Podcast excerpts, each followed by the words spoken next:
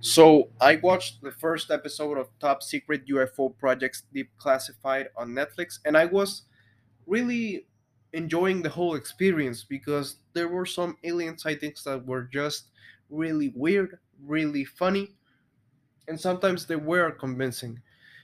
So in 1952, this man, George Adamski, claims to have met this alien called Ortho that was from Venus and that could telepathically communicate with other people and him.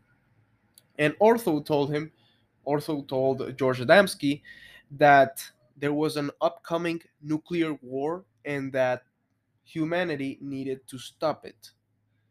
Then George Adamski took a photo of a spacecraft, according to him, and people started debunking it as a simple surgery lamp.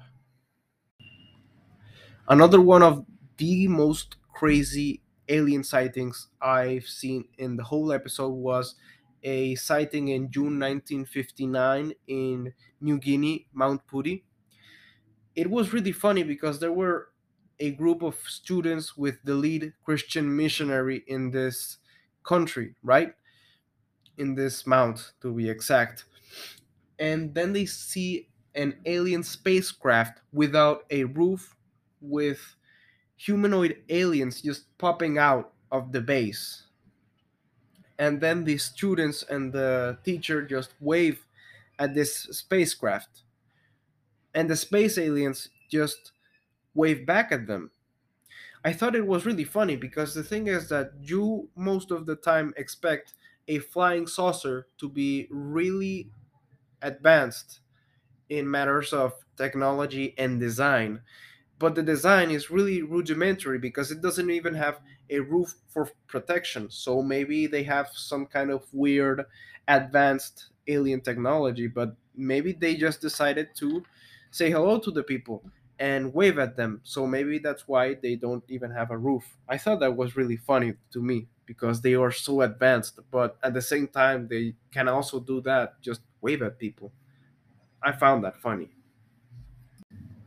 So, Project Blue Book was a really interesting segment of this whole episode because it focused a lot on this project, essentially a compilation of a lot of alien sightings from 1952 to 1969 that was discussed in a lot of scientific symposiums to actually draw conclusions, to discuss the results, etc apparently the end result of all of this investigation was that there was some kind of mass hysteria that these UFOs were actually just objects that were misconstrued as UFOs, etc.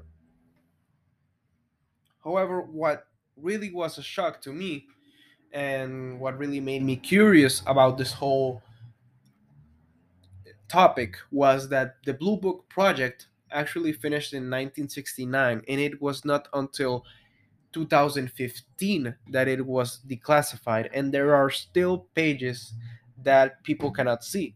So I thought that was really interesting, and that really made me think that people were hiding something that we weren't supposed to know.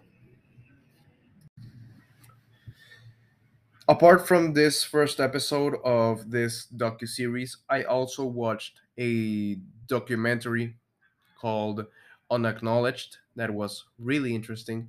I highly recommend you watch it. There are a lot of reports inside of well that documentary that say that a lot of alien sightings happened around areas in which nuclear weapons are always being developed now, there is this really interesting part where a lieutenant called Lieutenant Robert Jacobs says that there was an alien spacecraft that was just neutralizing with beams a nuclear missile in the launch site, and then that the whole nuclear missile didn't work at all because of that. And that's the reason why a lot of nuclear equipment that is trying to go out of the atmosphere never goes out because it is neutralized, quote unquote.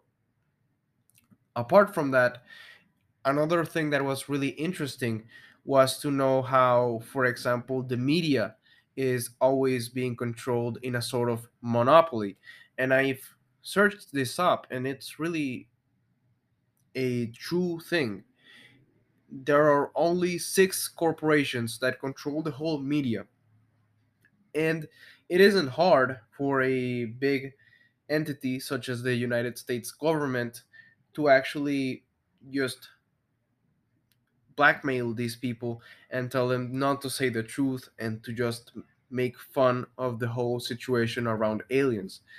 I thought that was really interesting because it doesn't happen only with that, it happens with a lot of serious things that a lot of times are just passed around as just simple conspiracy theories. So, yeah, there was also the talks of a possible false flag operation conducted by the United States government in which it tries to just attack itself in the form of an alien invasion, quote unquote, just to make an excuse and then to just attack the real aliens.